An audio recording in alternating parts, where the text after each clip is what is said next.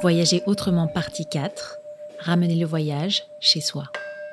Une des choses que je me suis dit en rentrant, c'est que en fait, il faudrait que tout le monde fasse ça, partir un an. Une sorte de reset en fait. Toute bonne chose a une fin, mais ce voyage a aussi marqué un nouveau départ pour Alban, qui à son retour a changé bien des choses dans sa vie. Rappelez-vous, dans la partie 2 de cette série, en roue libre, elle avait eu comme une révélation pour ce dédale urbain qu'est l'immense ville d'Hanoï alors qu'elle pédalait pour en sortir. De là est née une nouvelle passion et une nouvelle ambition professionnelle. Moi, j'avais travaillé pendant euh, neuf ans dans le secteur de l'énergie nucléaire euh, avant ce voyage. Et puis, euh, puis, je suis rentrée de ce voyage avec un an et demi de trou dans mon CV et puis une expertise quand même très spécifique. Je suis arrivée puis j'ai dit, bah, moi, là, j'ai envie de travailler dans l'expérimentation urbaine. Voilà. Et il n'y a pas une seule seconde où je me suis dit, ça ne sera pas possible et ça sera compliqué je me suis dit, bah non, évidemment, je vais faire ça et euh, c'est une évidence que ça va fonctionner. C'est pour illustrer ce, euh, cette capacité, je pense, qu'ont ce type de voyage à, euh, à, à, libérer pas mal de choses chez nous. C'est quelque chose qui reste pas longtemps, mais qu'il faut exploiter vraiment au, au, retour. Mais je pense que c'est que c'est que c'est une grande force aussi de ce type de voyage. Le voyage au long cours nous inspire, il nous grandit, il nous insuffle un nouveau courage et une nouvelle force. Mais peut-être vous posez-vous la question, est-il possible pour nous tous de sauter le pas au moins une fois dans nos vies? Quelle est la faisabilité, quel est le budget d'un grand voyage comme celui-là en mode bas carbone? Et le voyage à vélo, est-ce vraiment accessible à tous? On ose ou on n'ose pas? Je tiens à préciser quand même que c'est pas du tout euh, une somme colossale que de voyager euh, comme ça euh, de manière raisonnée. Alors on n'a pas été dans, on n'a pas encore une fois pris l'avion tous les quatre jours, été dans des hôtels de luxe.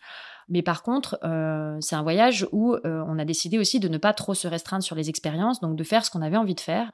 Si je compte absolument tout, tout, tout, tout, tout ce qu'on a dépensé, je pense qu'on devait tourner, y compris l'achat des vélos, etc., les assurances, on devait tourner entre 12 et 14 000 euros par personne sur un an et demi. c'est pas grand-chose en fait.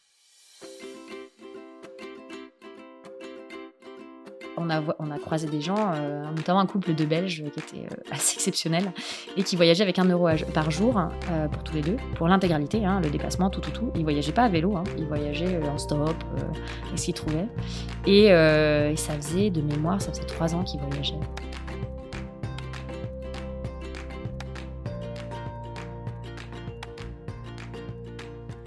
Sur le voyage à vélo, premier conseil que je donnerais, c'est faut pas avoir peur. De, euh, je pense que le principal, la principale cause du fait qu'on ne voyage pas à vélo, c'est le fait qu'on se met des contraintes qui n'existent pas euh, et qu'on n'ose pas essayer. Et euh, mon premier conseil, ça serait essayer. Euh, vous mettez pas des contraintes sur il me faut du super matos, il me faut des super sacoches, il me faut le super vélo, le super casque. Non, en fait, euh, ça sert à rien. Faut partir avec son t-shirt avec lequel on va courir euh, tous les six mois dans le bois, et puis euh, et puis ses baskets, et puis et puis prendre voilà un vélo, partir trois quatre jours, faire faire un week-end, partir avec des sacoches, pas partir avec son, son, sac sur le dos, et puis juste voir comment on se sent et apprécier ce moment-là.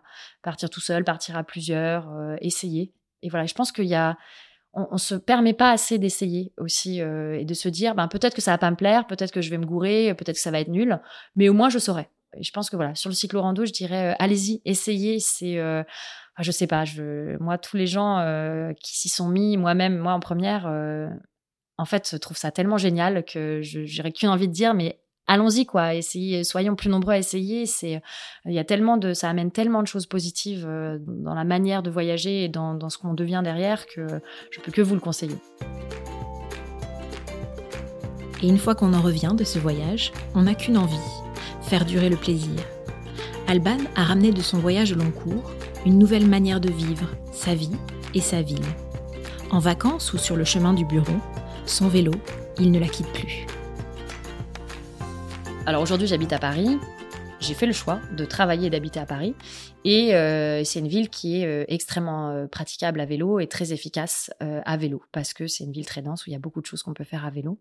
Par rapport à mes modes de déplacement avant, où j'étais beaucoup plus dans les transports en commun, avec un peu de vélib, là, je suis passée à, je dirais si je cumule tous mes transports, bah, en tout cas mes transports du quotidien, 95% de vélo et 5% de transport en commun, et puis mes déplacements, on va dire plutôt de loisirs, je vais être sur en kilomètres beaucoup de trains si je veux partir en vacances, un tout petit peu de voiture et puis, et puis beaucoup de vélo.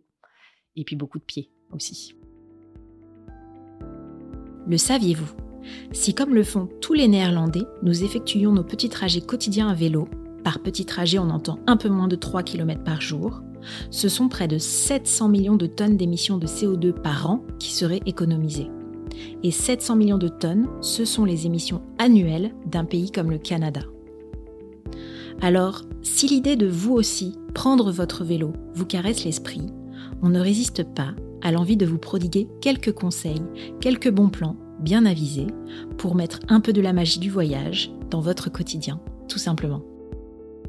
La première chose que je dirais dans, les déplacements euh, en ville, c'est euh, défendez votre espace le problème principal des déplacements à vélo en ville, c'est que encore aujourd'hui, même dans des villes comme Paris qui sont euh, très, euh, euh, qui, font évoluer énormément leur espace public, l'espace dédié à la pratique du vélo n'est clairement pas suffisante et assez sécurisé. Et ça, c'est un vrai problème.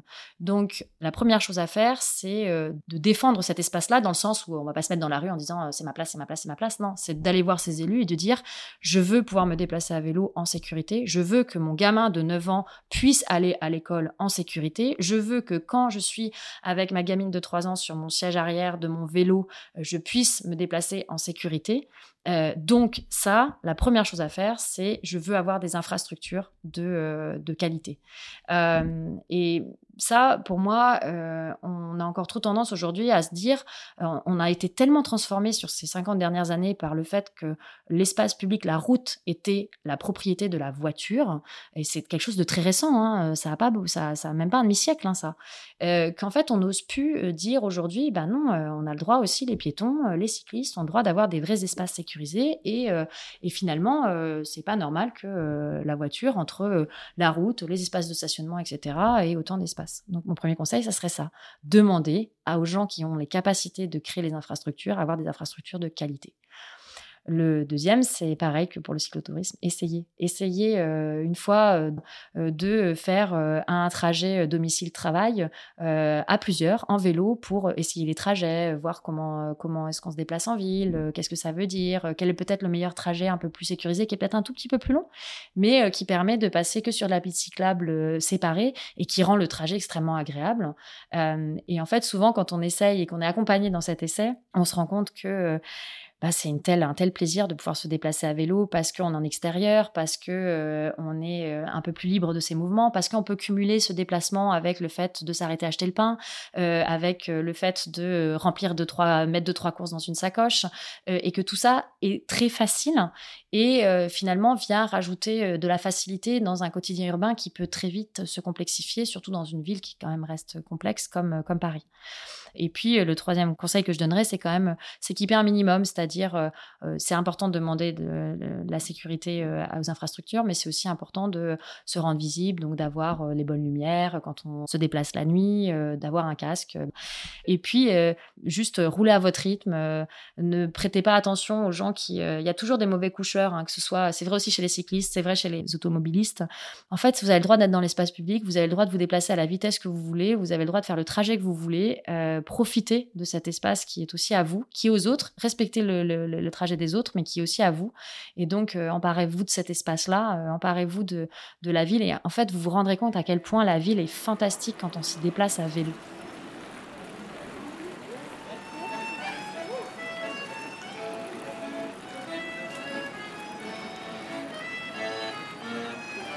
Paris est incroyable quand on s'y déplace à vélo. C'est une ville très belle euh, et on se rend compte de cette beauté euh, quand on commence à s'immiscer dans les petites rues, quand on commence à, se déplacer comme ça à un rythme qui permet euh, de regarder, d'observer, de voir les gens, de voir le mouvement, de voir les terrasses de café, de sentir les ambiances.